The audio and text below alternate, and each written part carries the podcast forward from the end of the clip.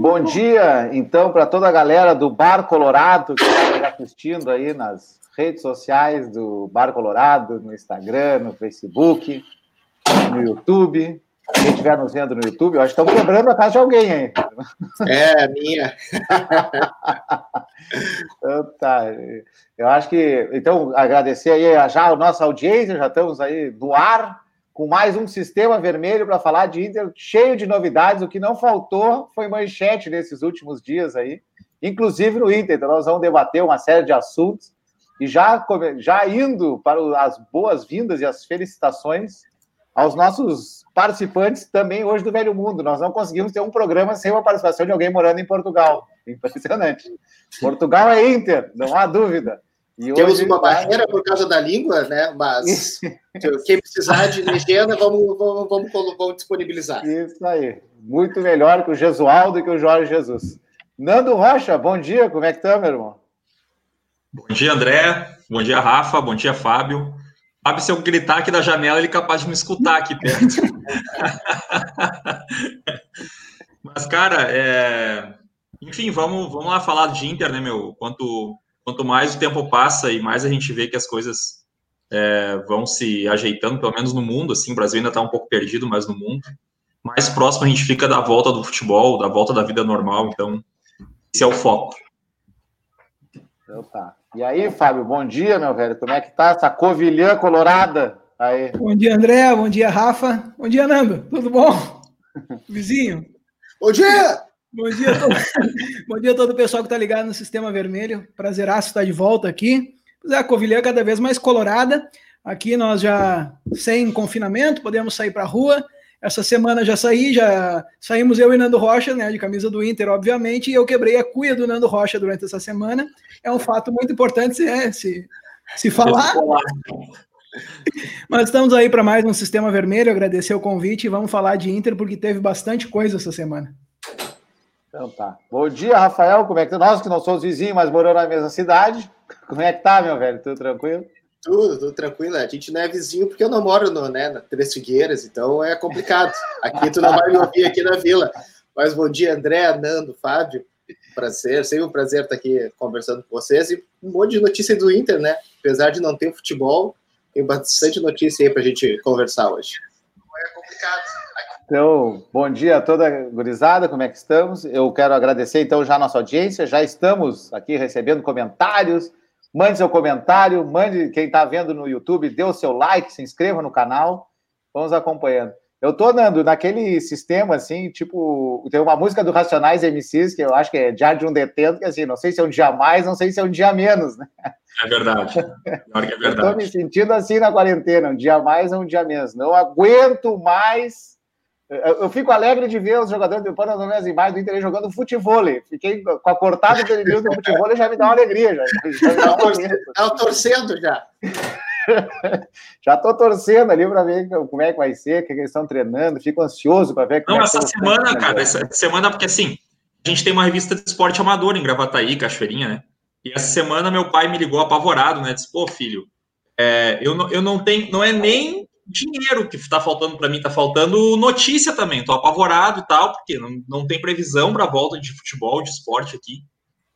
E, e, eu disse, pai, daqui a pouco uma saída é iniciar, pelo menos, futebol amador, que não, não tem como se ter um controle tão rígido, né?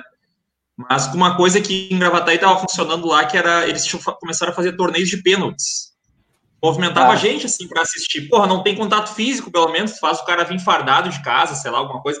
Ele até curtiu a ideia, disse, não, vou vou ver se eu, se eu, se eu dou ideia para alguém aí e tal, porque de repente é uma saída mesmo. Começa, começa de alguma maneira, vai ter que ter uma alternativa, porque eu não consigo vislumbrar, principalmente em esporte amador, futebol amador, não tem o mesmo controle que o profissional, de tu conseguir voltar tão rápido assim, né? Porque é, o contato físico vai existir.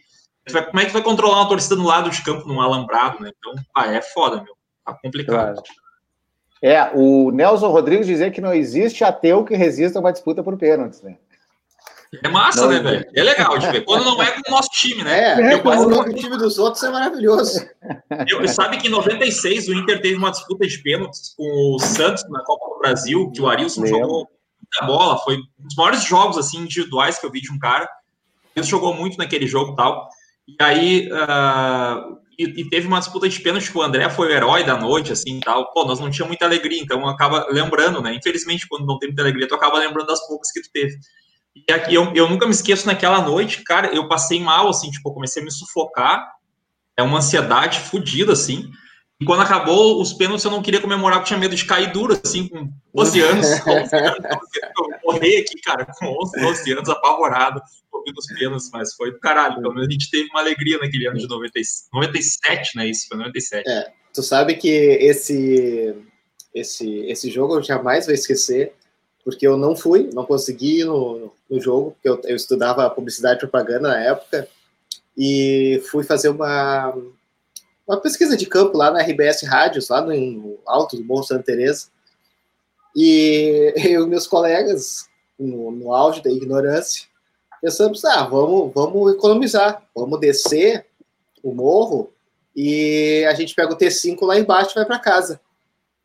No meio do morro, obviamente, fomos assaltados, levaram minha camiseta do Inter, aquela que tinha o símbolozão grandão da, da Rummel. Não, da Rummel. Essa aqui? Era, essa, essa, eu, é, inclusive, é. era meio orelhudo o cara que me roubou.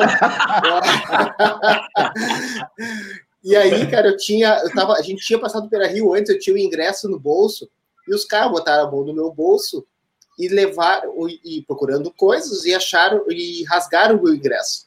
A metade do ingresso foi se perdeu, assim, não, não foi roubado, não, eu não podia ir no jogo, voltei descalço para casa e sem a camiseta do Inter e aprendeu uma lição. Não se desce o Morro Santa Teresa à noite. Não, não se desce.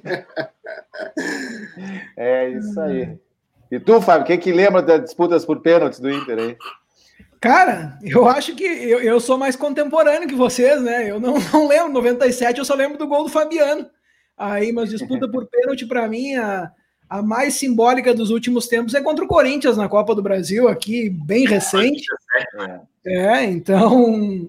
Aquela foi mim, essa, essa, foi, de, foi de cortar o coração, porque realmente nós vínhamos né, numa fase bem complicada com o nosso clube, e ali o Inter consegue, lá na Arena Corinthians, né? Já na Arena Corinthians, aquela, aquela vitória nas penalidades então, para mim, é um jogo muito simbólico nessa, nessas decisões por pênalti aí, sem dúvida.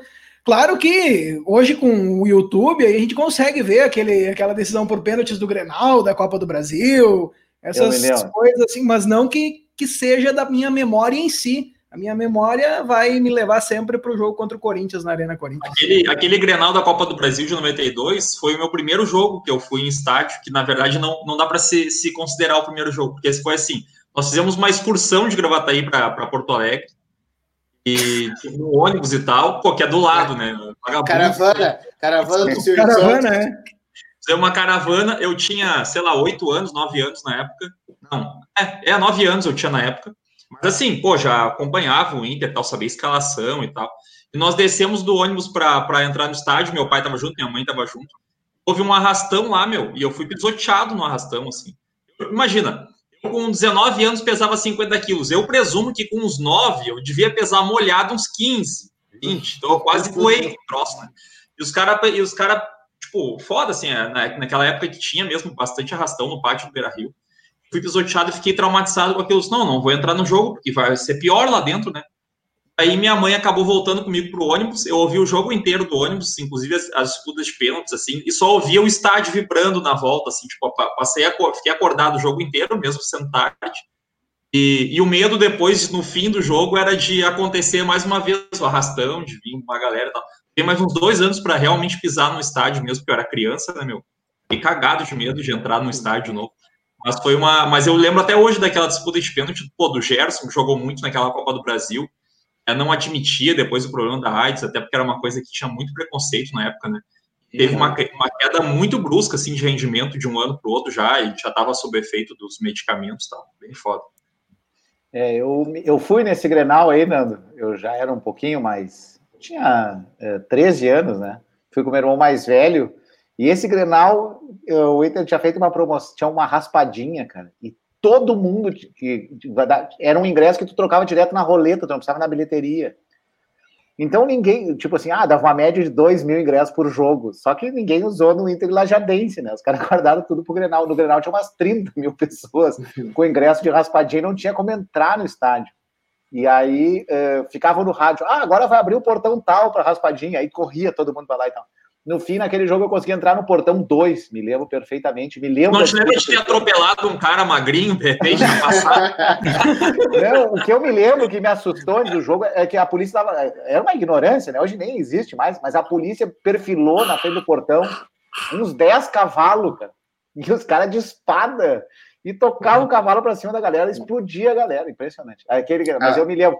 Mas eu ia falar dos peras o seguinte: uma vez eu trabalhei na prefeitura e fui colega de prefeitura do Ademir Maria, que foi goleiro do Inter e do Grêmio. Uhum. E ele era reserva do Tafarel. E eu disse assim: pá, Ademir Maria, me lembro de ti, cara. Uma vez o Tafarel não pôde jogar, acho que foi para a seleção. E teve um grenal, disputa por pênaltis. E pá, cara, nós perdemos. Ele falou assim: ó, não vai me falar daquele gol do Cuca, né? Porque ele quase pegou o pênalti do Cuca. E eu falei: é, não ia falar, mas já tocou no assunto. Já que tu Pô, já te prontificou. Aquele ali podia ter mudado a minha carreira, diz o Ademir Maria. E é verdade, né? Às vezes uma disputa por pênalti, assim, o goleiro nem. O Goicoché é assim, né? Ele era reserva do Pumpiro, entrou nas, na, na Copa do Mundo e se consagrou nos pênaltis, que nem era tão uhum. bom goleiro, né? Nem era tão bom. A gente, o Renato, a gente que o Mano Rocha disse que sempre levava gol frango até em pênalti. É, o Renato, Renato isso aí.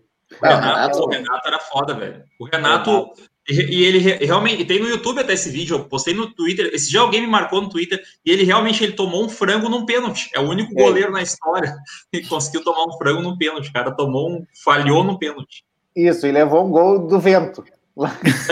Ah, não, aqui, aquele Renato, ele levou um gol, a bola desviou no vento, ele não conseguiu ver. Aquele Renato lá não dá nem para.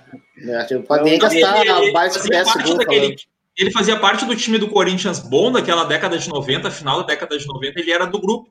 E, e se vocês forem lembrar, a única outra uh, uh, passagem dele, assim, pelo futebol marcante, foi ele apanhando o Paulo Nunes naquela final do Paulistão. ele, ele, ele é o goleiro que pula lá para dentro. Vai pra dentro do outro. É verdade. Boa. Só passagem uma piscina de bolinha. É. é Mas pode botar as manchetes aí, Matheus. Vamos falar das coisas mais atuais do nosso Inter, já sem querer cortar os nossos pênaltis, que sempre é uma decisão importante. E já se preparem para o grande campeonato de pênaltis de Gravataí. Aí, com organização ah, Família Rocha. Campeonato Sérgio Rocha. Taça Sérgio Rocha disputa por pênaltis. Nós temos as notícias, a Comebol apresentou as punições do Inter aí para a Libertadores. Tem também notícia de que o Inter renovou com o Roberto, com o Johnny e com o Praxedes, que é talvez a principal aí, esperança de, desse grupo de jovens do Inter. Temos também aí que a CBF pretende voltar em julho já ao futebol nacional e o STJD que é julgar de novo o D'Alessandro, entre outros assuntos. Então, eh, com a palavra vocês, o que, que acharam dessa punição, das punições do Inter na Libertadores aí? O Moisés tomou quatro jogos, o Cuesta tomou três jogos, esse talvez seja. Não, o Cuesta tomou. Edenilson. O Edenilson. Não, o Edenilson tomou três jogos, o Cuesta tomou um jogo e o Praxedes também tomou um jogo. É. O que, que você acharam das punições? O Cuesta e o Praxedes é aquele jogo protocolar, né? É o... Foi expulso, não joga, não joga o próximo. Mas o Edenilson é uma perda, uma perca, é uma perda absurda, assim, né? Porque o cara é um motorzinho ali do time. Né? Esse time do nosso Kátio Kudê, ele encaixou muito bem, ele faz uma função meio que específica, assim, que ele faz, né, que ele consegue fazer, e é uma, é uma perda grande. É até bom que, que essa Libertadores aí não, não vai rolar, mas, cara, eu acho que no saldo, quem perdeu muito com essa briga mesmo foi o Inter, né? Ele perdeu os reservas, né? O Inter perdeu os titulares todos. Sem dúvida, até porque o próprio regulamento da Comebol diz que para recorrer dos resultados do Tribunal Disciplinar só acima dos três jogos. Ou seja, o do Edenilson não pode nem ser recorrido do resultado. É. Só o do Moisés pode ser. O Inter pode impetrar o recurso para solicitar a revisão da pena. De todos, sinceramente, eu acho, eu cheguei a pensar em algum momento, não vou, não vou mentir, que eu achei que o Cuesta poderia não tomar a punição. porque eu ainda não vi um lance que o Cuesta possa ser expulso. Me pareceu assim: és o capitão atualmente, não sei quem fez, vai tu pra rua. Uhum. Porque o bolo, aquele que tem, que a imagem tá fechada, quem derruba é o Sarrafiore, o Sarrafiore que vem por trás e derruba o Sim. jogador do Grêmio. Então, eu, sinceramente, não, não vou ser hipócrita de mentir, achei que o Cuesta poderia ter o seu cartão revogado. Eu sei que não existe isso no futebol, né? A punição automática ela é obrigatória, é uma regra da International Board, mas só que ficou claro para todo mundo. E outra, penas iguais, né? Tudo bem, Moisés e o Paulo Miranda lá se pegaram mesmo, mas não foi levado em conta, por exemplo, o pontapé inicial da briga. Quem, quem propôs aquela revolução, aquela batalha toda. Então, parece que foi assim. Vamos pegar aqui quem são os que mais brigaram. Moisés e Paulo Miranda, para vocês quatro. Depois, Edenilson e Luciano, para vocês três. Depois, os outros ali que mais ou menos participaram, um jogo para cada um e um abraço. É, foi só para quem tomou, foi só para quem tomou cartão, né? Não foi visto o lance, quem começou, por quê, é, quem, não, quem, não, chegou é. na corrida, se foi o, o Cuesta também. Acho a mesma coisa. Então, até agora não, não entendi. Ele, o Sarrafiore empurra um que o Cuesta vem na, no embalo e tropeça e cai junto. E já cai levantando, não cai, né, fazendo nenhum. tentando acertar alguém no chão. Mas, né? É, eu já tinha. Eu, assim, é, antes em, da, da, das penas, eu já achei lamentável o episódio, assim, sabe? É, sei que tem, tem muita gente, e até entendo o ponto de vista de algumas pessoas, principalmente pela perspectiva colorada, assim, porque de fato os últimos cinco anos nossos, na verdade a última década toda nossa, né, tem sido uma década bem complicada, assim, e o fato de não baixar a bola para o Grêmio, tipo, de encarar eles, enfim, então, algumas pessoas olharam por esse ângulo, assim, é, tenha sido positivo. Eu não consigo ver nenhum lado positivo na, naquela briga. Primeiro pelo aspecto técnico, porque eu acho que a gente estava melhor que o Grêmio no Grenal, uhum. e se alguém tivesse que vencer o jogo era o Inter, e ainda tinha 6, 7 minutos e poderia perfeitamente ter vencido o jogo nesse sentido. É, o Moisés, que é, um, é o cara que tomou a maior pena, é um cara que mudou o jogo tecnicamente no, no segundo tempo. Jogou muito bem mesmo.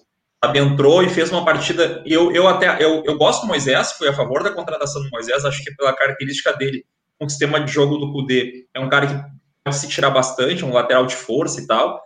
Mas ainda não tinha feito uma grande partida, embora seja um cara assim bastante eficiente. Mas no Grenal, especificamente, ele jogou muita bola. E, e a gente perde, para mim, o principal jogador tático do Inter, que é o Edenilson. Que, assim, uhum. o, o Kudê, eu acho que no primeiro momento teve um pouco de dificuldade de encontrar o um, um lugar do Edenilson. E eu acho que o Edenilson mesmo estava um pouco depressivo, assim, depois daquele, daquele 18 de setembro de 2019. Não conseguiu terminar bem a temporada. Eu, eu acho que se chegasse no final do ano o Inter tivesse negociado ele com os Emirados Árabes, não ia ter muita gente lamentando, assim pelo, que foi o último trecho de, de temporada dele. Mas assim, desde que o, que o Kudê colocou, avançou ele para uma segunda linha de meio campo, centralizado, que é difícil, porque ele sempre tinha jogado como um, um, um segundo volante pela direita, ou lateral direito, sempre ocupando aquela faixa, mas jogando centralizado, é um cara que pisa na área, tem qualidade para marcar, tem intensidade, que é o que o Edenilson, que é o que o Kudê precisava, ele faz aquela função que, que, que, a gente falava que não tinha, né, que era do, do meia centralizado, faz com, com bastante qualidade. A gente perde muito, até porque se pensar no grupo, talvez nem tenha um jogador para jogar no lugar do Edenilson hoje, né, que, é o, que é o que o Inter busca aí com Serve, é, tentou com outros jogadores aí no início do ano. Até Mas, o assim, Nonato, assim, né? É o Nonato que não Nonato, deu a resposta, né? É, Todo que não deu esperava que depois do, do ano passado. O próprio Prachedes, que o Inter renovou agora, que é um jogador que eu acho que talvez seja dessa posição do Edenilson. Mas, assim, em relação às perdas que a gente teve, as nossas são muito mais significativas, né? Ah, tecnicamente. Essa aí, Prachedes, um jogo, mas é, o Moisés, que é um cara que não é nem só pelo Moisés, mas por quem vai jogar no lugar do Moisés. Numa Libertadores, o Wendel Tá com três anos a mais que quando ele chegou, que a equipe já não servia mais para o Corinthians pelo, pela perda de intensidade que ele tinha. A gente sabe dos defeitos que ele tem. Embora até com o Kudê ele não tenha jogado tão mal, certo para o Rodinei também. Mas a gente perde muito com a ausência do Moisés, mas principalmente do Edenilson, que para mim era o principal jogador do time na temporada. E quatro partidas com o Wendel é complicado, né? O resto do, da primeira fase, né? É. É o restante da primeira fase. Eu, assim, eu tenho uma, uma opinião um pouquinho diferente de vocês. Eu acho que as punições foram, assim, de excelente tamanho, porque se fossem julgar ali o quem começou, quem não começou, quem bateu, quem não bateu, não ia sobrar nem o Lomba. Essa é a real. Não ia sobrar é nem o Lomba. Eu, eu vi o Lomba ali dando um mata-leão. Então, eu acho que e para o Grêmio também não. E eu acho que a, a, o que a Comebol fez foi o seguinte: pegou ali, estipulou uma regra de ali, simetria. Quem é que, é o que vai tomar quatro, quem é que vai tomar três, quem é que vai tomar um jogo. E fez igual para os dois times e deu. E, e bola para frente e encerrar esse capítulo da briga, que foi assim ruim naquele aspecto do jogo. O Inter até podia ter ganho, depois o Grêmio fez uma falta no contra-ataque ali, que para mim o Marcos Guilherme é para dentro do gol. Mas tem uma coisa que eu achei de bom nisso tudo eu me lembro que o Dourado tomou três socos na cara e saiu chorando no Grenal. Eu me uhum. lembro que o, o Inter ganhou um Grenal no Beira-Rio, o Renato fingiu que ia invadir o vestiário, fez um papelão, fez toda uma confusão e o Inter não falou nada naquela, naquela situação.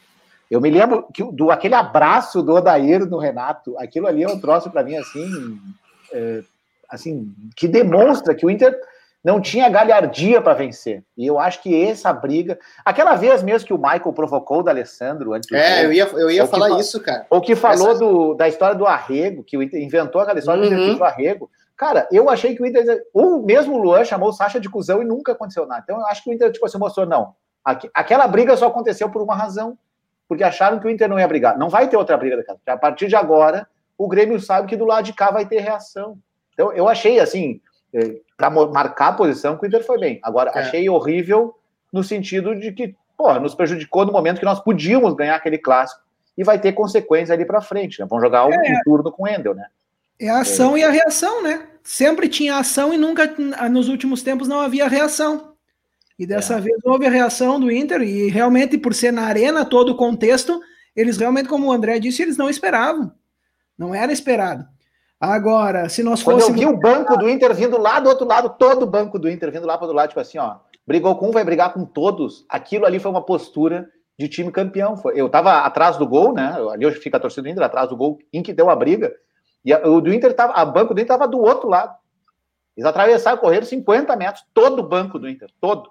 Não, não foi um é, ou outro. Veio todo André, o banco, eu... de coletinho entrando em campo ali, você, não, não, não, não, vai encostar em ninguém aqui. Não, eu concordo. Eu concordo, André. E, eu também. Mas que nem se o Nando falou, ah, né? A gente estava num momento muito melhor, tal, briga. É, o, o, quem queria provocar essa briga mesmo foi o Grêmio, tanto que a briga já tinha arrefecido e levantaram jogadores do banco do Grêmio para ir fazer um, o segundo round, porque viram que a, a, o momento de parar o jogo era, era ali. Né? Então foi, foi uma coisa que quem saiu perdendo mesmo uh, com essa briga, que arrefeceu o jogo, foi o Inter, e no tribunal quem perdeu também foi o Inter. Mas eu concordo que o Inter tinha que encarar, tinha que encarar o Grêmio de novo, porque estava muito fácil, muito simples para eles virem ficar provocando jogadores.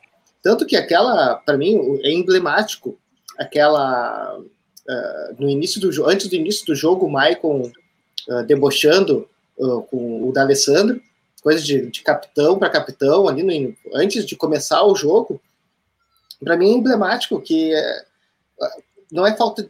É, chega a ser uma falta de respeito, entendeu? Eles estavam passando por cima, eles estavam.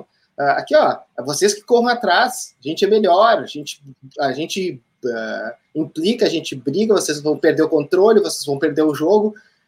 E uma reação do time inteiro assim eu, mostra uma, uma unidade, porque uh, nos outros jogos tinha uma confusão, alguém chutava um jogador do Inter, aquele jogador se revoltava ia para cima do, do jogador para reclamar ou para cima da arbitragem e o, o resto do time assistia né, o, aquela confusão.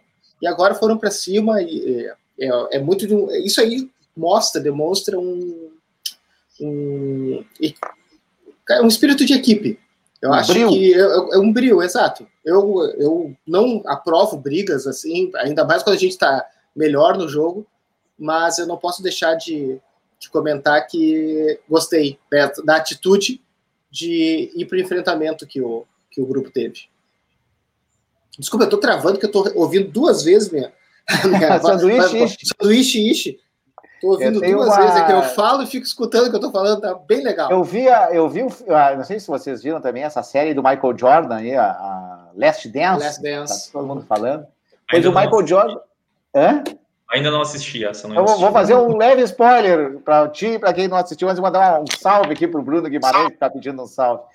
Aqui, pessoal. E aí, o, o, o Bulls sempre perdia para o Detroit Pistons, do Isaiah Thomas, do Dennis Rodman e tal. E eles tinham as Jordan Rules, que eles massacravam, batiam mesmo, assim. Até que o Jordan disse assim: não, não, vou treinar, vou, vou me recuperar fisicamente. E aí trouxeram alguns jogadores ali, maior, mais tamanho fisicamente, para se impor fisicamente e não apanhar mais dos Detroit Pistons, que era o time jogava pesado, assim, jogava mais violentamente. E a partir dali o Bulls iniciou uma dinastia, assim, criou uma mentalidade, tipo assim, nós não vamos lá apanhar, nós vamos lá, vamos brigar. Aí o Scott Pippen uh, meio que sai no, no, tapa no jogo e tal, é expulso, mas ali mostra que eles, tipo assim, não, ninguém vai vir aqui e ganhar da gente. Eu senti isso meio que no Grenal, eu me lembro em 2003 teve um Grenal, o Inter não ganhava Grenal a hora, desde 98. E aí fomos jogar um Grenal no Olímpico. E ganhamos, que não me engano, até de virada. Dois, um do Vinícius é, e um do Daniel Carvalho.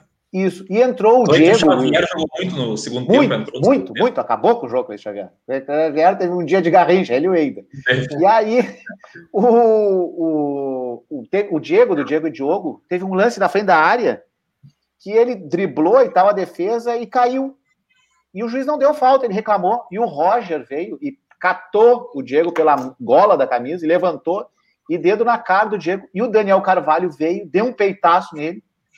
E aí, aquela confusão, o Negão Vinícius atravessou o campo. Um minuto depois, Daniel Carvalho fez o gol. Então, uh, que, que, com chute de fora da área e tal. Então, tipo, aquilo vai dar também um brilho, assim, tipo, cara, não vai mexer com a gente. Não vai ficar dizendo que nós não vamos ganhar. Nós vamos ganhar. E isso, uh, o domínio psicológico do jogo é importante. Né? Então, eu achei Boa é, atitude. É, não gostei é da briga, nem da punição, mas eu achei que a atitude foi correta.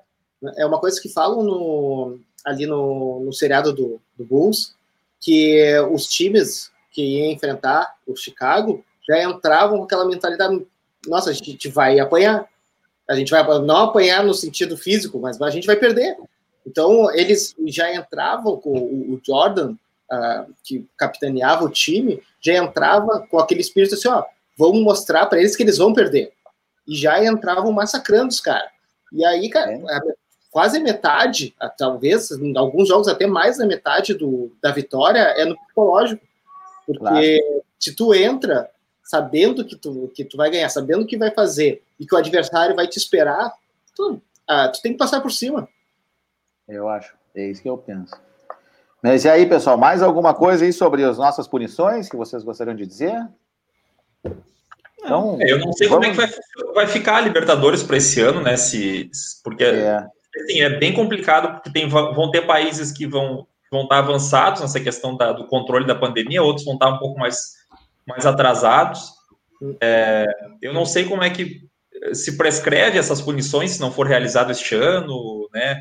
Se isso fica para uma outra oportunidade, se a Libertadores se mantém, tipo, Libertadores talvez seja o campeonato hoje mais instável assim de todos, porque o Campeonato Gaúcho, que para mim nem tem sentido se realizar, mas enfim, Campeonato Gaúcho, tu ainda tem um controle do estado, sabe os pontos onde pode ser disputadas as partidas e é mais fácil de colocar jogador para jogar. Campeonato Brasileiro, né, ainda o Brasil tem tamanho, um tamanho quase continental, mas assim, daqui a pouco um estado ou outro que esteja um pouco mais tranquilo pode fazer duas, três bases. Agora, Libertadores, que é um continente inteiro, né? Tu pega, por exemplo, o Uruguai, que ontem teve é, dezenas de mortes, não foram poucas mortes, Brasil, que teve mais de mil mortes. Como é que vai fazer um jogador uruguai vir jogar no Brasil? Como é que vai convencer o cara a vir jogar aqui? Né? Então. Sabe que, é, o que eu acho que a Comebol está esperando, Nando, é definir quais. É, é, é olhar quais as cidades de, dos times. Por exemplo, a dupla Grenal, Porto Alegre, está controlado. É, tá ruim, mas tá, tá controlado. Buenos tá ruim, Aires, tá bom. controlado. Uh, uh, deixa eu ver qual outra. Não me lembro agora os times da, da América do Sul, os outros, as cidades. Mas começar assim, ó. Todos os times das cidades que estão controlados, ah, tá ok. Até chegar no momento que 90%, 80% das cidades, dos times estejam controlados, para começar, para recomeçar. Eu acho que vai ter Libertadores, que eles não vão cancelar porque eu acho no mundo inteiro nenhum, nenhum campeonato quer, quer que, que termine, né, que seja, seja cancelado. E a, a minha leitura é essa: eles estão esperando, e assim, daqui a pouco, um time de uma cidade de Boiacá-Chicó tá lá, aquela cidade tá ruim, tá morrendo mil pessoas por dia. Se a, a solução seria transportar aquele time para uma outra cidade, testar todos os jogadores e levar para a capital do, do, do país para poder realizar os jogos. Dependendo, quando, quando sobrar uns quatro, cinco times de cidades que, que não estejam numa situação legal, eu acho que a Comebol vai tomar alguma, alguma providência. Eu, eu acho que isso vai longe. De, eu ouvi de um importante empresário que lida com futebol aí brasileiro há bastante tempo. Se ele me dissesse, eu, eu diria o nome dele, mas não, até porque ele não me pediu o segredo, mas também não, não convém, não, não vem ao caso quem é. Ele me disse o seguinte, cara, vai ter Libertadores 2020 e vai ter Libertadores 2021, porque isso movimenta muita grana, muita TV e tal. O problema é o seguinte: imagina que faz a Libertadores correndo aí, voando aí, até dezembro. Quem é que vai jogar Libertadores 2021? Esse é o. É. Então, então quais, o, quais vão ser os times classificados, né? O que ele está ouvindo falar aí, que acha que vai acontecer, é o seguinte: vai voltar o futebol ali por outubro, novembro, vão disputar essa Libertadores e os campeonatos nacionais até abril do ano que vem. Em abril do ano que vem, se classificam para a próxima Libertadores, que começaria ali por junho ou julho, né? Porque tem que ter os 30 dias de férias para os jogadores. A parada vai, do meio do ano que vem vai ser 30 dias, se tiver Olimpíada e coisa assim e depois volta ao futebol. Só vai ter o calendário como a gente conhece hoje em 2022. Esse é o sentimento que ele tem. Vai ter Copa do Brasil numa versão mais reduzida, vai ter uh, Copa Argentina na versão mais reduzida, vai ter a Copa do Chile, vai ter o Campeonato Chileno, que são só 14 times. Porque também tem outra coisa, cara, tem que tirar os bolivianos e os venezuelanos da Libertadores. Tranquilo. Vai acontecer, Libertadores. A Libertadores só não acontece se não tiver os paraguaios, os chilenos, os brasileiros, os argentinos e os uruguaios. Os outros vai acontecer a Libertadores se não tiver. Porque, ah, pô, essa Libertadores não teve aqui o Tátira da Venezuela. Não teve os colombianos. Cara, vai acontecer. Não, não, é, porque o, a TV para a América Latina, os mercados que pagam muito são esses que eu falei. Então, não, é, dificilmente não vai ter Libertadores. Eu, o que eu acho é que ela vai acontecer mais adiante e vai se estender até abril do ano que vem, maio, talvez, assim, a final e coisa. Porque também tem outra coisa, uh, a final única numa cidade, ia ser no Rio de Janeiro. Quem é que vai comprar passagem para ir para o Rio de Janeiro, cara? Bah. É, pois é. A passagem da morte. É, é mais fácil ir na faixa de Gaza, então. É o vagão da morte hoje, né, velho? Quem é que vai comprar ah, já passagem do Rio, na final no Maracanã? De novo, meu Deus do céu. Vai lá para a Europa de novo, essa final da Libertadores. É, quem, quem? Vai para Covilhã, parece, eu ouvi falar. É. Tá o Bernabéu aqui de novo. Então, eu acho isso. Então, a, Libertadores, eu acho que ela vai acontecer, mas, assim, primeiro tem que começar os campeonatos locais. Assim, o Gauchão é um bom exemplo isso, porque o, Rio Grande do Sul é do tamanho do Uruguai. Paraguai, é. o Argentina, ah, a Argentina é grande, é grande, mas uh, tem 10 times ou 15 que não estão na região metropolitana de Buenos Aires. Ninguém. E a Argentina está tranquilo, né? Porque a Argentina, antes da pandemia, terminou o campeonato argentino. É, Tem outras Copas ali, mas são Copas mais irrelevantes, assim, para o calendário. Então, é, eles é, ainda tá dentro do calendário da Argentina, assim. É, porque o calendário deles começa em julho, né? Isso. Essa é real. Eles terminaram o campeonato que terminava agora em maio. Na verdade, é isso. Então, tipo, o Inter uh, e os outros clubes, eu acho que vai ter os campeonatos locais, as disputas locais. No, na, no Uruguai tem um time que não é de Montevideo na Série A, que é lá de Colônia Sacramento.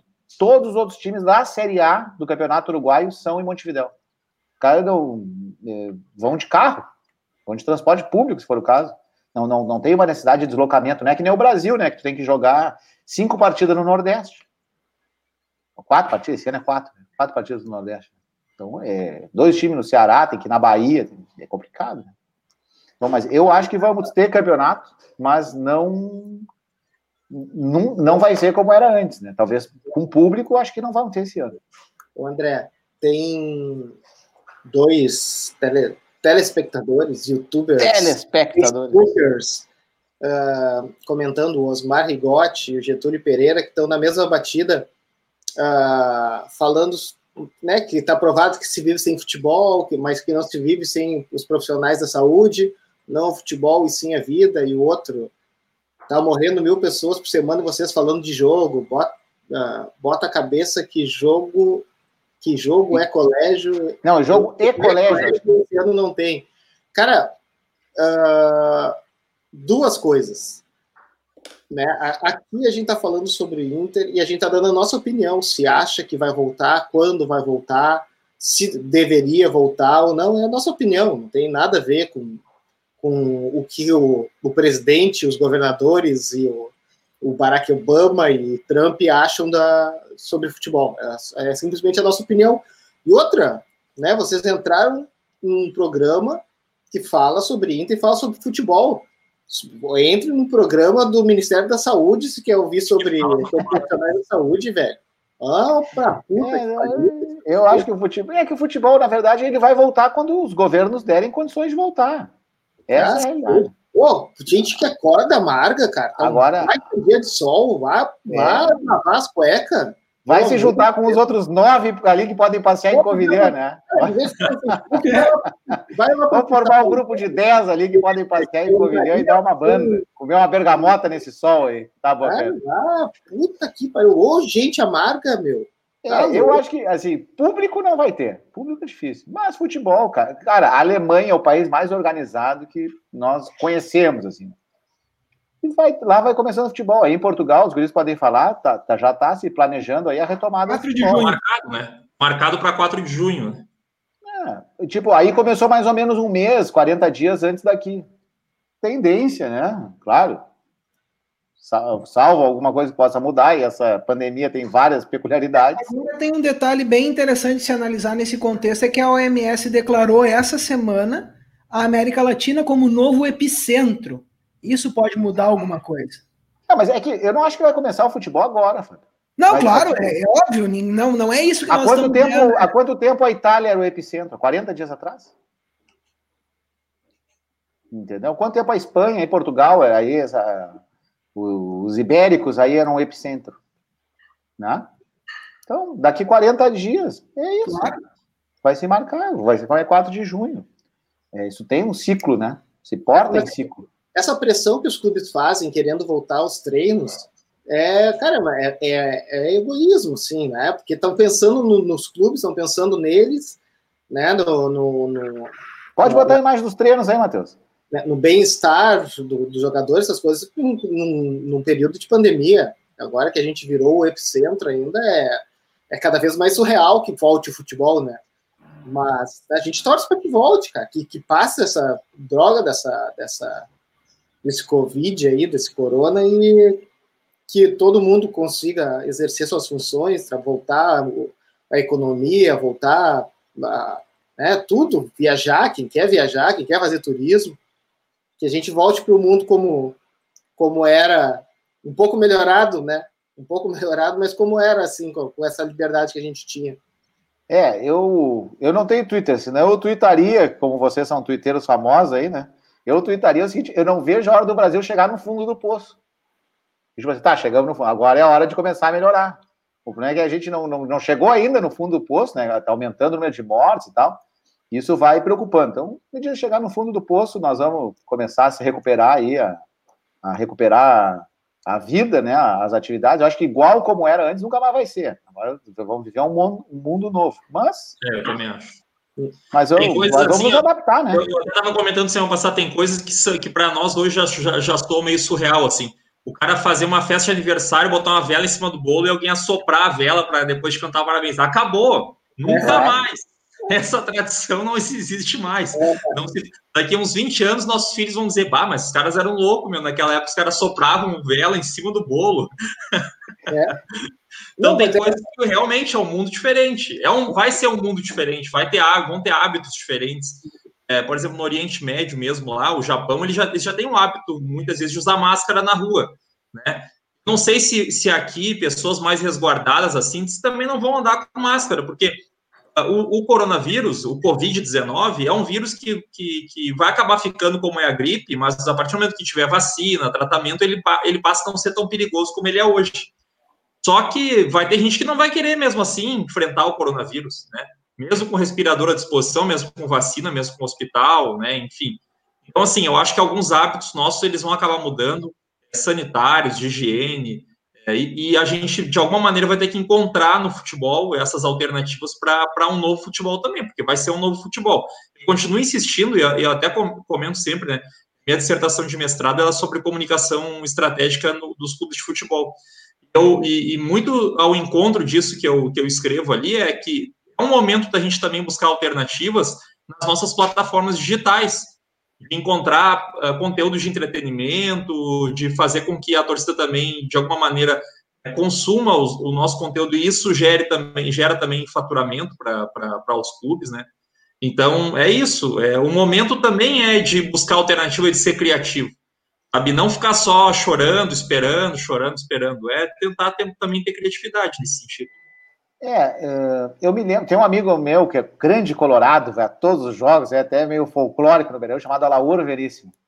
O Alauro ah, é meu amigão, a gente ia jogo sempre junto e tal. E aí, em 2003, veio uma lei que proibia de fumar. 2003, cara, faz 15 anos, proibia fumar dentro de restaurante, de cafeteria e tal.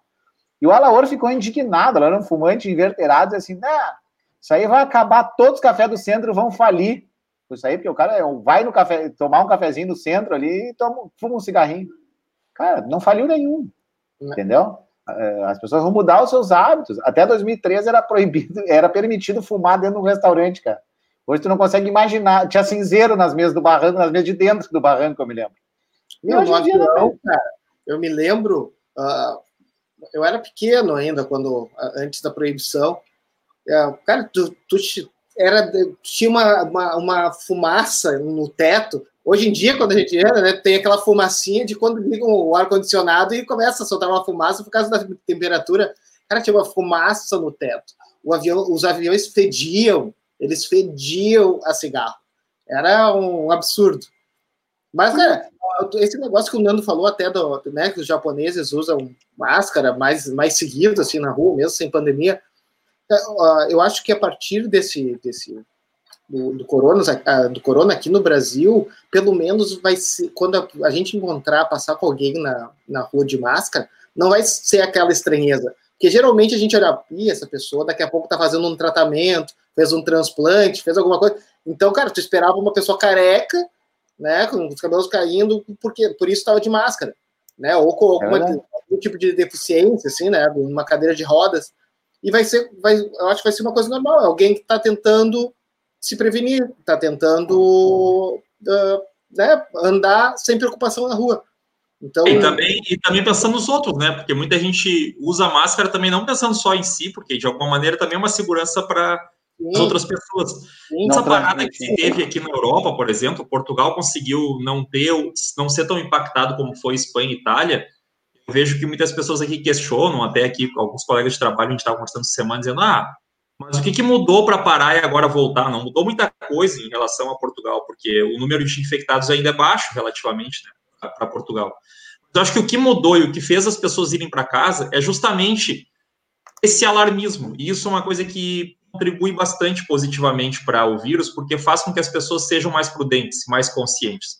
Se tivesse todo mundo uh, tocado a vida tranquilamente, como em alguns lugares do Brasil ainda acontece, ou as pessoas lutam para que isso aconteça, uh, as pessoas não tinham a consciência do quanto quão importante é e quão, quão forte pode ser esse vírus, e iam seguir com os mesmos hábitos de higiene, enfim. Então, assim, hoje, por exemplo, em Portugal, se tu vai no, no mercado, tu já tem que estar com máscara, no Brasil também. Ou seja, já existe uma, um risco de contágio significativamente menor do que era até um, dois meses atrás. Uhum. Ou seja, esse, o que muitas pessoas falam, ah, mas isso é alarmismo, notícias. Eu acho que o alarmismo ele tem feito parte da conscientização, eu acho que é importante também. É importante para que a gente também possa saber que isso é sério, que as mortes vêm aí, que elas estão ocasionadas pelo vírus e que a gente tem que se cuidar. Então, nesse sentido, foi boa essa parada, e agora essa flexibilização, porque a partir do momento que tu solta as pessoas, os hábitos vão, vão, se, vão se alterar. Eu já vejo aqui muitas empresas e mercados com um, um acrílico dividido entre o atendente e o, e o, cliente. E eu acho que essas empresas já não vão mais tirar o acrílico depois que passar isso. Claro que não. Vai permanecer ali. Então, alguns hábitos vão acabar se alterando mesmo. As caixas de supermercados vão continuar com aquela máscara de acrílico. As viseiras, acrílicos e tal, né? Então... É, eu acho. Então tá, pessoal. Hoje, amanhã a RBS vai transmitir o retransmitir, né, rememorar a final da Libertadores de 2006. Aqueles títulos do que o Sobis nos deu, né, com o primeiro jogo no Morumbi. Então, como eles vão transmitir a final, eu resolvi hoje aí nós vamos botar a semifinal, os lances da, da semifinal, o primeiro jogo da final, o jogo do Morumbi, em que o Inter foi lá e venceu, porque para mim foi ali que o Inter foi campeão, ali que o, o título veio foi daquele primeiro jogo. Ali nós construímos, assim, sedimentamos a vitória. Então, como amanhã todo mundo vai poder ver, soltar foguete, postar no Twitter a, a, a, comemoração do título da Libertadores, vamos rever aí os lances do primeiro jogo da final e me contem onde é que vocês estavam nesse primeiro jogo da final, quando o Sobis rasgou a camisa do São Paulo e pisou em cima dela. Cara, eu não sei se, se vocês vão me ouvir que estão fazendo uma obra aqui em cima. Resolveram agora fazer uma obra. Tá bem? Mas... Tá te ouvindo bem. Foi uma situação bem engraçada esse primeiro jogo para mim, porque eu corri todo mundo lá de casa. Assisti o jogo sozinho. Meu pai, minha mãe, meus irmãos foram tudo para meus avós. Eu precisei assistir esse jogo sozinho. E então eu estava sozinho, só eu na sala, em Santiago. E aquele jogo, eu tava. Eu cheguei a brincar com meu pai, inclusive participei ontem de um podcast de uns alunos da Unipampa para falar sobre, sobre essa Libertadores em si. E, e brinquei pro meu pai: olha, pai, talvez uns. Nós perdemos de uns dois ainda, eu acho que no Beira Rio dá para recuperar, porque vai ser uma final, vai ser uma loucura na volta. Quando o Inter abre 2 a 0 e ainda tem a chance de fazer o terceiro, eu disse assim, nunca mais, mas não há hipótese alguma do São Paulo tirar esse título. Não, nada, nada vai existir. E o Fabão tá até hoje procurando Sobs. Tá tentando buscar. Né? tem uma placa na coluna do Fabão que tá escrito ali, Rafael Sobs. o Mazrir. eu, eu, eu, nesse jogo, eu, eu, eu tava trabalhando durante o dia, né? E, mas assim, é, o mais engraçado é que em, em, acontece alguns acidentes é, orgânicos, né? Uns imprevistos orgânicos e biológicos, assim, no jogo é importante. Uhum. Só que nesse caso, velho, a, a caganeira começou um dia antes, meu. Cara, não parava nada no estômago, velho. Era impressionante, assim, era um troço fora do comum, meu. Eu ia para trabalhar e aí, sim, é, pessoas de mais idade trabalhavam comigo, era no meio do futebol, então todo mundo estava mobilizado para o jogo. Mas eu tinha vergonha de falar para eles assim, tipo, tô trabalhando, tem que sair do banheiro, ir pro banheiro correndo, porque assim, é, nem eu me aguentava mais, velho. Tava feia a, a situação mesmo, assim, de tão nervoso que eu tava. E eu pensava isso também, cara, se nós conseguir voltar de lá com gols, gol de diferença, a gente consegue reverter no Beira Rio, sabe? Porque o, o time do São Paulo era atual campeão do mundo, e eu acho que, que o Murici, inclusive, melhorou aquele time do São Paulo campeão do mundo. E assim, era tanto é que o, o, o, São Paulo perdeu a final da Libertadores para o Inter, foi tricampeão brasileiro depois na sequência. Era um puta time, muito bem treinado pelo Murici, né? Também tinha, tinha deixado. O Murici, né, Nando? Uma, uma, uma carta na manga, porque o Murici basicamente conhecia tinha montado o, grupo, o time do né? Inter. Exatamente, conheceu o grupo, então. É, eu tinha, eu torci muito, se eu não me engano, foi o Chivas até que enfrentou o São Paulo na, na, na semifinal. Eu não me lembro, América. mas se eu não me engano, foi, América é, foi o Chivas. América não, do México, isso. Chivas, eu não me lembro, eu sei que era um time mexicano. Eu torcia, eu torcia muito para que tirasse o São Paulo, porque eu tinha muito medo de São Paulo na final. E, e esse jogo eu vi em casa com, uh, com a minha família, assim tal. Mas a mesma coisa, cara, muito do, muito do jogo no banheiro. É impressionante. A final em si não foi tanto, mas esse jogo especificamente, ele mexeu tanto comigo. Olha como o futebol é importante para nossa vida, né? Mexeu tanto com o organismo, cara, que sim, não, não sem nenhuma explicação lógica, assim. É só do sistema nervoso mesmo. E para mim foi assim, de todos os jogos que eu vi do Inter, desde que eu me conheço por gente, incluindo o jogo que a gente venceu o Barcelona, foi o grande jogo do Inter. Assim. É, nós, nós fomos lá e, e, quase que literalmente rasgamos a camisa do São Paulo, pisamos em cima dela mesmo no Morumbi, porque foi uma atuação esplêndida, assim, contra um baita time. Mesmo com um resultado adverso no Beira Rio, a gente tomou um puta susto, né? Foi um, foi um jogo muito complicado no Beira Rio depois. Eu, eu assisti esse jogo no Morumbi, né? E eu tenho uma história que é a seguinte: eu tinha uma grana guardada, R$ 2.500, se não me falha a memória. E eu fui ver quanto é que era a passagem para o México, e para o México era tipo 3 mil reais. Eu falei, bom, tenho entrada para ir para o México. Porque eu pensei, eu vou na final da Libertadores, o Inter vai jogar a final da Libertadores. E aí eu fui para o Paraguai de ônibus com a torcida organizada, cara, para 30 horas para chegar lá. Para economizar. Para ter dinheiro para poder ir na semifinal e na final. Pô, a final foi em São Paulo, paguei 600 pila passagem. foi um dia antes, fiquei no hotel. Tipo, pensei, não, preciso compensar agora. E aí assisti a final do Morumbi, eu, meu irmão menor, o Adriano, e aí, no fim do jogo, liguei pro celular do meu pai, celular desligado. Aí liguei para casa do meu pai, atendeu a esposa do meu pai, assim, tipo, já era uma da manhã, tipo, preocupada, tocando telefone de casa. Eu falei, ah, ali, aqui é o André e tal, o pai tá aí, mas aconteceu alguma coisa? Ele, não, não, está no Morumbi, eu quero falar com ele. Aí passou o telefone, eu falei, pai, obrigado, pai, tudo valeu a pena. Fiz um discurso, meu pai, meu pai. Não, tá bom, obrigado, boa noite. André, eu tenho. Acordei meu pai para falar, cara. Aquela ali foi muito boa. Quase a mesma história que a tua. Essa, só que assim, ó, eu não fui, eu, eu, eu ia para São Paulo e não consegui ingresso, então eu acabei não indo para a final lá. Mas na final, depois no, no, no Beira Rio, a gente foi campeão, obviamente, né? E aí fomos para Guete, e, né, e, e beber e comemorar, tal, né? Guete fechada. Aí meu pai me liga meu pai é gremista. Aí ele me ligou, falou: Filho, parabéns, né? Que legal, comemora, te cuida aí. E eu me lembro de, de ficar chorando para ele no telefone: Obrigado, pai, obrigado por deixar eu ser colorado, pai. Chorar, pai. Esse, é assim. esse jogo, inclusive, ainda para mim tem uma a segunda expulsão mais idiota da história do Internacional, que é a expulsão do Fabinho, né? Não, idiota, total, ah, total. É, é a, a primeira foi do Eduardo Henrique. É a segunda porque, exatamente, perde para o Eduardo Henrique contra Santa Cruz. É. E, mas, cara, o Josué já tava, já tinha sido expulso. Né? Então tava tudo na cara de que qualquer momento o árbitro ia compensar aquilo lá. Aí ele não nem encosta, ele faz um carinho no cara ainda. É verdade. É, não, e também esse, agora vendo os lances aí dá para ver como o Kleber alterna grandes e maus momentos, né? Sim.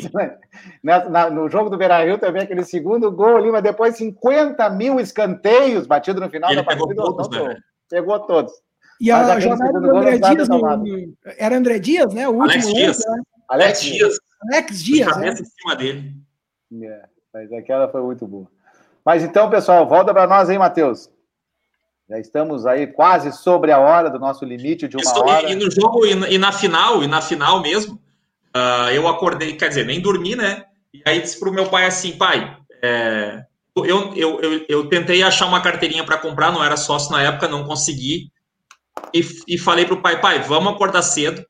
Eu confeccionei umas carteirinhas de imprensa do Bola em Jogo, que, que é a revista que a gente tem até hoje, mas não cobre futebol profissional. Mas foda-se, fui lá, fiz e disse, ah, vou tentar entrar no Beira Rio de manhã cedo.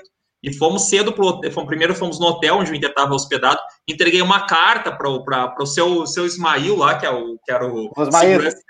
Ismail, que era para entregar para os jogadores e tal. Uh, não consegui tirar foto com ninguém, mas vi eles ali circulando e tal.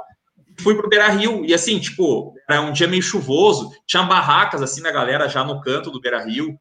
Uh, e, eu, e, eu, me lembro até hoje, se eu não me engano, tinha um caminhão de, da campanha do Mano Chains que não parava de passar, porra. Nossa, da altura, passando do lado, e a gente entrou dentro do estádio, entramos dentro do campo mesmo, falamos com a Glenda Kozlovski, em todo aquele clima, assim, de Beira-Rio, disse, pai, eu acho que é capaz da gente, se a gente quiser ficar aqui, meio escondido, a gente fica até a hora do jogo, porque, tipo, ninguém vai mandar a gente embora daqui, a gente já fica aqui, tá, sei lá, num camarote de imprensa, fica circulando por dentro do Beira-Rio, só que isso era o quê? 10 da manhã, e era duas da tarde, a gente estava lá ainda, duas, três horas da tarde, a gente estava lá ainda, só que começou, eu comecei a ficar nervoso, eu pensei, velho, se eu ficar aqui, vou assistir esse jogo, eu vou morrer do coração. Então, prefiro assistir em casa vivo, porque quando o lance fica ruim, eu saio de perto, sabe? Quando, por exemplo, quando o Tinga foi expulso, eu não assisti mais nada do jogo, eu fui pra rua, e na rua do lado de uma árvore. E é. só ouvia o vizinho com a narração do rádio, assim, alto, fui ver o jogo depois, sabe? Mas, mas acabei indo embora, não tive coragem de ficar. Fiz o mesmo depois da Libertadores 2010. A gente foi numa conferência de imprensa que tinha manhã no Santander, e eu até tava o Pelé lá na, na, na, coletiva e tal, e depois fomos pro Beira-Rio, fizemos o mesmo, a, mesma coisa, ficamos no Beira-Rio até as três, quatro horas da tarde, depois voltamos pro casa, e eu falei, ó, não vou também para simular a mesma coisa que eu fiz na Libertadores passada, que deu sorte, eu não vou querer ir no jogo agora, perder e a culpa ser minha. Então, eu prefiro ficar, fazer, fazer a mesma rotina e dar certo. É. Então, espero que agora, no final dessa Libertadores, seja quando for, não importa que ela seja lá no Maracanã, tu deu uma volta no Maracanã. E volte, e volte, não fica pro jogo. Não fica pro jogo. Mas então tá, pessoal, estamos no nosso quase pique da uma hora aí. Muito bom, muito divertido o nosso papo. Sempre uma alegria falar de Inter, né? Enquanto a gente aguarda o futebol, esperamos que já em julho aí já tenhamos futebol, enquanto o Inter treina, enquanto a gente vê o futebol. Quero agradecer a presença de todos, a nossa audiência qualificadíssima aí nas redes do Bar Colorado, no Instagram, no Facebook, no YouTube. Temos o podcast agora aí. Então, para também quem quiser depois conferir no Spotify, tá lá o nosso podcast. Agradecer a todos e começo as despedidas pelo ícone Nando Rocha, aquele que fez certamente um tratamento estético aí. Eu sempre fico impressionado né, quando eu vejo as fotos antigas. Cara, o meu irmão, até vou mandar um abraço, minha mãe tá assistindo agora. Minha mãe agora comentou na live do Barco Colorado dizendo: Ah, eu, como mãe do Nando, sempre tive medo dele infartar num jogo. Tem comentário da mãe, assim. Né? Mas meu irmão, meu irmão mexe comigo, diz assim: às vezes ele, é, mexe comigo, ele veio aqui me visitar, ele assim, me abraçava e olhava assim: Cara, certamente tu é o impostor que matou meu irmão de verdade. Tu é um cara que assumiu a identidade dele, mas o meu irmão de verdade matou. É. Cara, um abraço para todos, obrigado pelo convite. É... Bom também dar uma, sei lá, falar um pouco de. Como o Rafa falou, né, meu? Se a gente quiser ver notícia ruim, em todos os canais que a gente liga hoje falando sobre o coronavírus, e é importante, eu, eu considero importante que a gente tenha essa consciência, mas que a gente possa pelo menos ter uma horinha durante a semana, duas, que a gente possa falar sobre o Inter, sobre as coisas boas que já aconteceram, sobre perspectivas de volta de futebol, da nossa vida normal, e que isso possa acontecer o mais rápido possível, porque, cara, é eu tô com saudade de ver o Paulão e o Hernando na zaga. Não, não, não chega tanto. não, não. Depois no banco. Não. Não, prefiro o Corona. é... Então tá. Valeu, Nando Rocha, o pai da digital influencer Lauren Rocha, né? Ah, essa é, eu botei ela no quarto agora, enchi ela de, de croissant de chocolate, leite, uns 10 livrinhos para ela ler e desenho para olhar o Lucas Neto, ela conseguiu deixar uma hora eu quieto aqui, tá lá deitadinho no quarto. então tá. Então um abraço aí para o Fábio, tuas despedidas finais, Fábio. A turma de Covilhã que depois vai mandar as fotos privadas aí nos parques de Covilhã aí com o grupo de 10 falando de Inter. É. André, obrigado mais uma vez pelo convite. É sempre bom a gente falar sobre internacional. É uma semana bem movimentada nós tivemos aí e falar sobre futebol num momento como esse acaba por, por fazer que o final de semana comece mais leve, apesar da gente ter tocado mais uma vez no assunto do coronavírus, que é importante, é, é, é, é, é não deixa de ser um alerta, né? Não deixa de ser um alerta, mas estar aqui esse momento com vocês é, é bom. A gente viu imagens dos treinos aí, falamos sobre as punições, tem as renovações. Essa semana foi, foi bem recheada. Agradecer o convite mais uma vez e deixar um abraço aí para o Nando, que eu provavelmente vou ver daqui a pouco. Para ti e para o Rafa aí, desejar um bom final de semana aí, porque nós vamos aproveitar que agora na Covilheta 31 graus. Olha aí. Então, Rafael, então, Rafael, aí, tuas despedidas, tuas palavras finais, os nossos, nossa audiência, nossos convidados. Queria agradecer mais uma vez o convite e, e, dizer que é sempre uma honra participar aqui. Abração, André, Nando. Uh, cara, deixa eu dizer um negócio para vocês. Eu esqueci de falar, de pedir desculpa pelos palavrões. Eu fui influenciado ontem pela, pelo vídeo do, da reunião ministerial. Então, desculpa pelos palavrões. tá? E vamos, cara, o, a gente sempre vai falar de Covid aqui, porque é um assunto importante, é um assunto que, cara, que tem a ver com o Inter hoje em dia, com o futebol. Então a gente vai sempre acabar falando, mas sempre desejando a volta do futebol com segurança, como qualquer pessoa no mundo uh, deseja isso. Qualquer pessoa de bom senso no mundo. Tá? Um abração e um bom final de semana para todo mundo.